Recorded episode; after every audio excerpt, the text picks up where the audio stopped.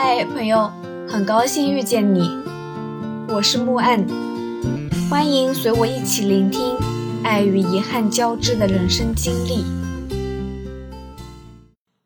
雨崩村是一个位于梅里雪山东麓的原始村落，坐落在卡瓦格博山脚下，静静的守护神山千年。自古只有一条人马驿站通向外界，所以被外来人称为世外桃源。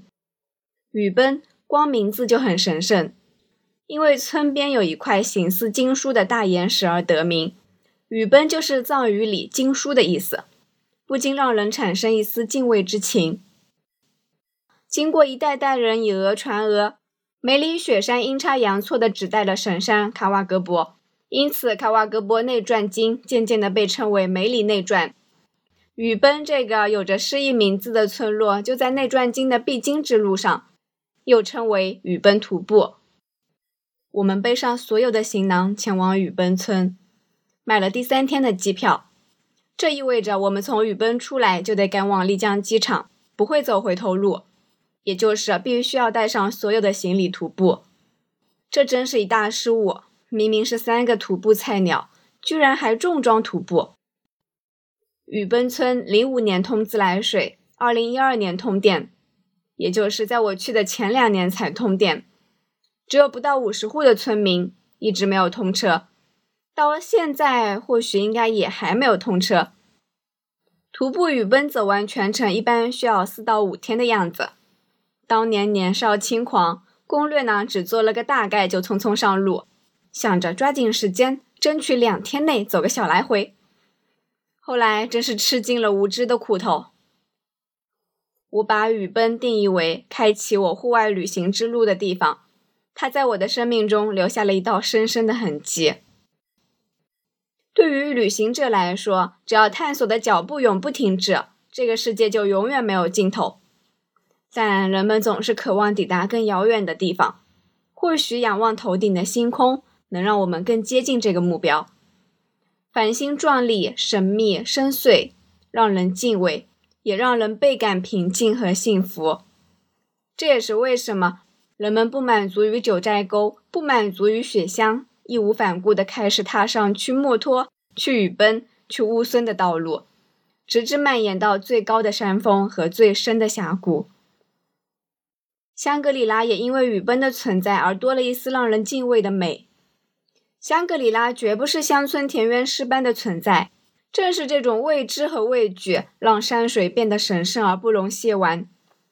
你大可以坐着飞机，开着豪车来到青藏高原，但当你踏上这片土地，直面山水时，你就成为了最渺小、最柔弱的存在。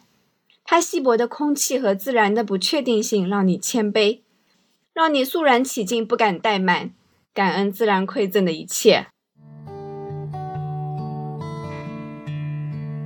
一大早就出发的我们，很幸运的在路上结识了三五个背包客，大家都是要走雨崩的，当时非常开心，有同伴总比我们几个新手瞎走要强多了。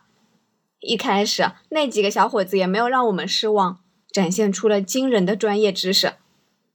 其中一人告诉我们，进雨崩村有两条路，一条是从西当进，一条是从尼龙进。进雨崩需要一天时间，出雨崩也需要一天时间，所以呢，一般背包客都是从西当进，然后从尼龙出。所以呢，西当是有售票口的，必须买票进入；而如果选择从尼龙进，那就没有售票口，也没有检票人员，我们可以堂而皇之、光明正大的免票进入，省下一大笔费用。他问我们要不要跟着他从尼龙进，我当时两眼放光。嘴角不住上扬，居然还有这种好事，有便宜不赚那就是王八蛋了。我们三个人纷纷点头答应，紧随其后，生怕跟丢了。这是我们的第二个失误。后来事实证明，天下没有免费的午餐啊。到了尼龙检票窗口，异常醒目，一间小木屋横亘在我们所有人面前，深深挡住去路。这不对劲啊！怎么这事儿没有按常理出牌呢？我傻眼了，去看贝贝，贝贝也愕然，去看佳丽，佳丽勉强挤出一丝微笑，询问我们的几个同行者：“这情况和你们说的不一样啊！”谁知道那几个小伙子也是一脸蒙圈的状态，你看看我，我看看你，一时之间不知道该怎么办了。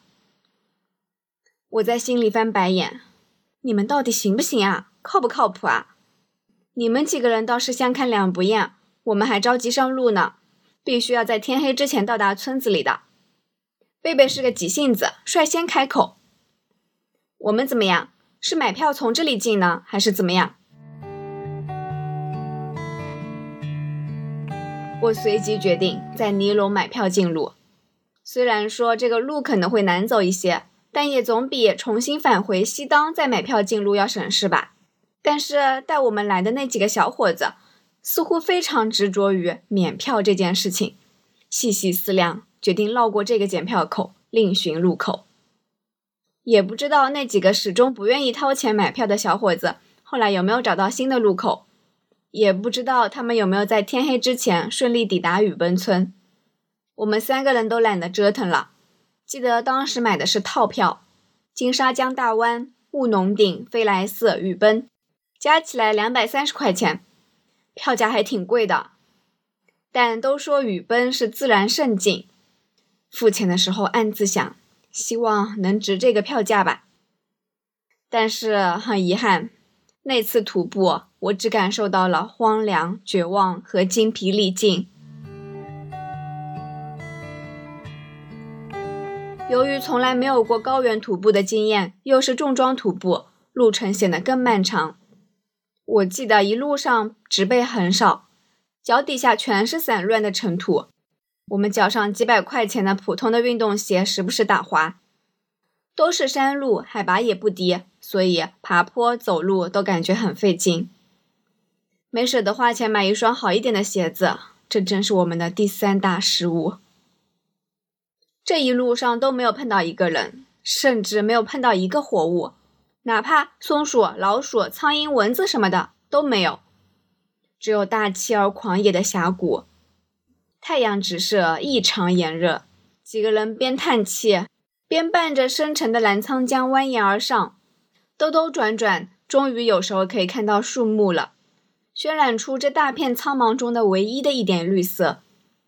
但实际走起来才知道。这不远处委实远得很，那点绿色可能走了近一个小时才看到。越走越累，几个小时下来，我恨不得将沉重的背包当场丢弃。贝贝更是悔不当初，欲哭无泪。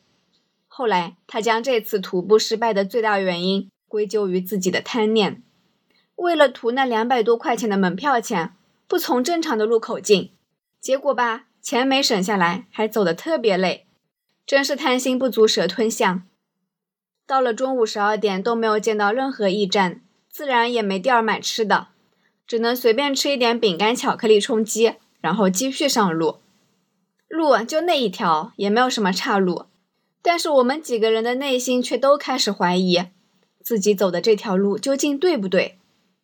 内心已经没有刚出发时的那种豪情万丈。现在好像已经有越来越多的人会徒步雨崩。我听说现在的雨崩村内都开上咖啡馆了。当年人迹罕至的山坳坳，如今大变样，真是匪夷所思。回忆起那个只存在于我记忆中的、正在逐渐消失的雨崩，其实内心百感交集，同时呢，也生出了一股寥落寂寞的感觉，就好像一个时代消逝在我眼前一般。后来下午又走了一个多小时，终于迎来了一个休息站。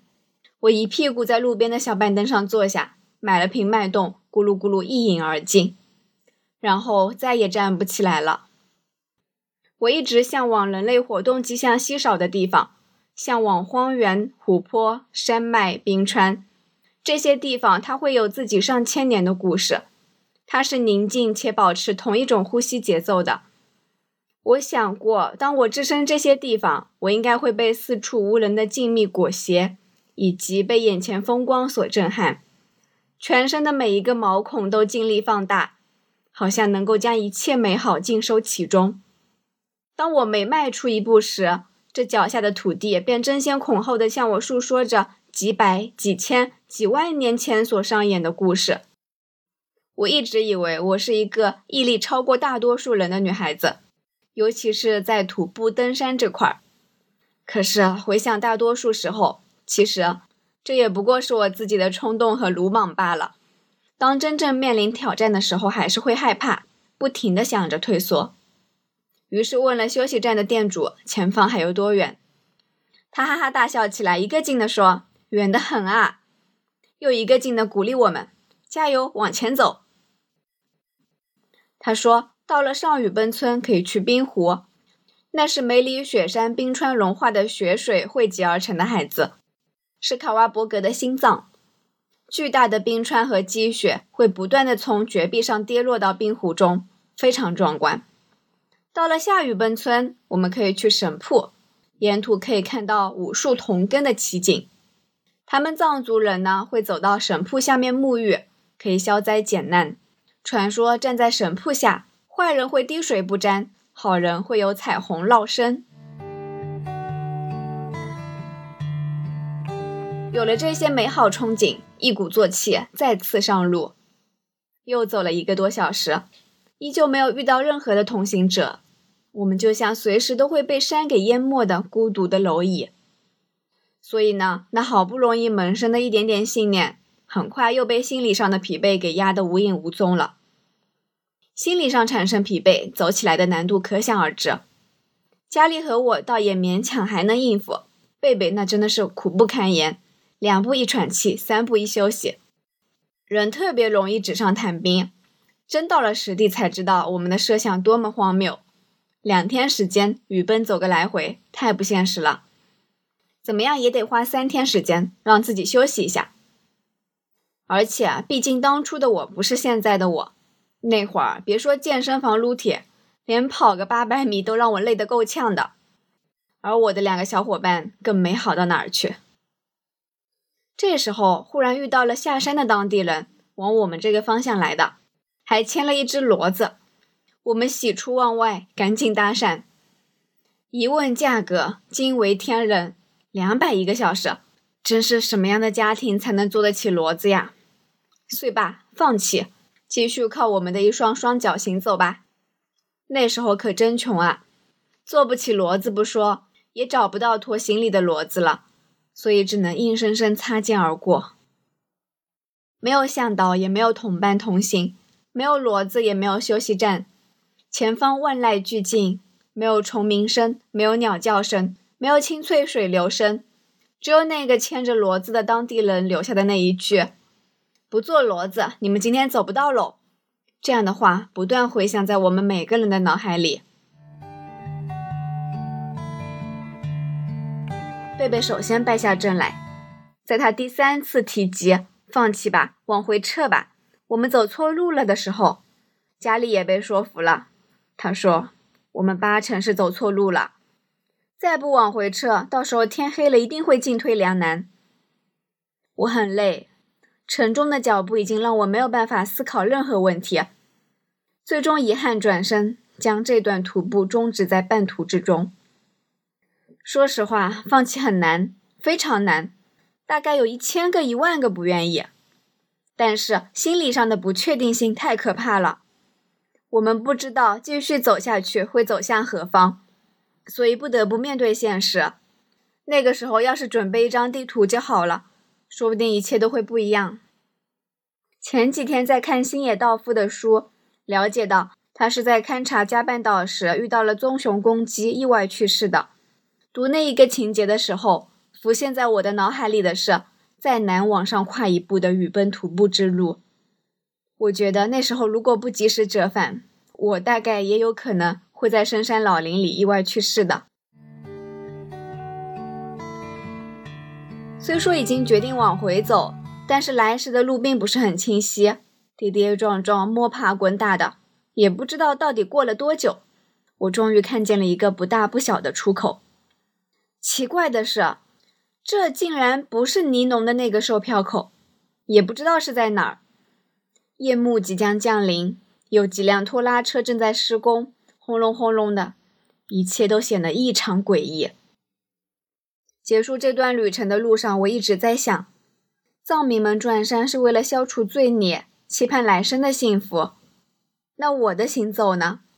大概每一个来雨崩徒步的人都有自己的理由：观赏日照金山的壮阔，感受卡瓦伯格的神秘，或者只是单纯的想放空自己，去遇见真实美好的自己。又或许根本就不需要什么答案，走就好了。我相信在路上，生命的惊喜正在等待。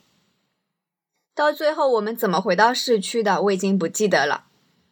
可能是搭了某一辆拖拉机司机的车，也可能是花了点钱找了一辆车，又或者是别的什么途径，都不重要了。因为半途而废的徒步经历实在太过好笑，到最后结尾完全已经不重要了。那时候走的是相当累，累到无心看景，无心拍照。但是现在回忆起来，却怎么也想不起来，到底是有多累呢？反而觉得有那种沁人心脾的甜味浮上心头。大概旅行的美好就是这样，把我无趣的生活溶解重构，把不同空间中的经历的碎片缝合进生活的裂缝处。来填补冰冷的现实和甜蜜幻梦之间的鸿沟。这样一想，这段半途而废的徒步经历倒也不算失败了。感谢收听，希望这个播客能陪你度过每一段孤独的旅程，彼此温暖，彼此治愈。希望来到这里的你可以放下一天的疲惫，尽享这人间好时节。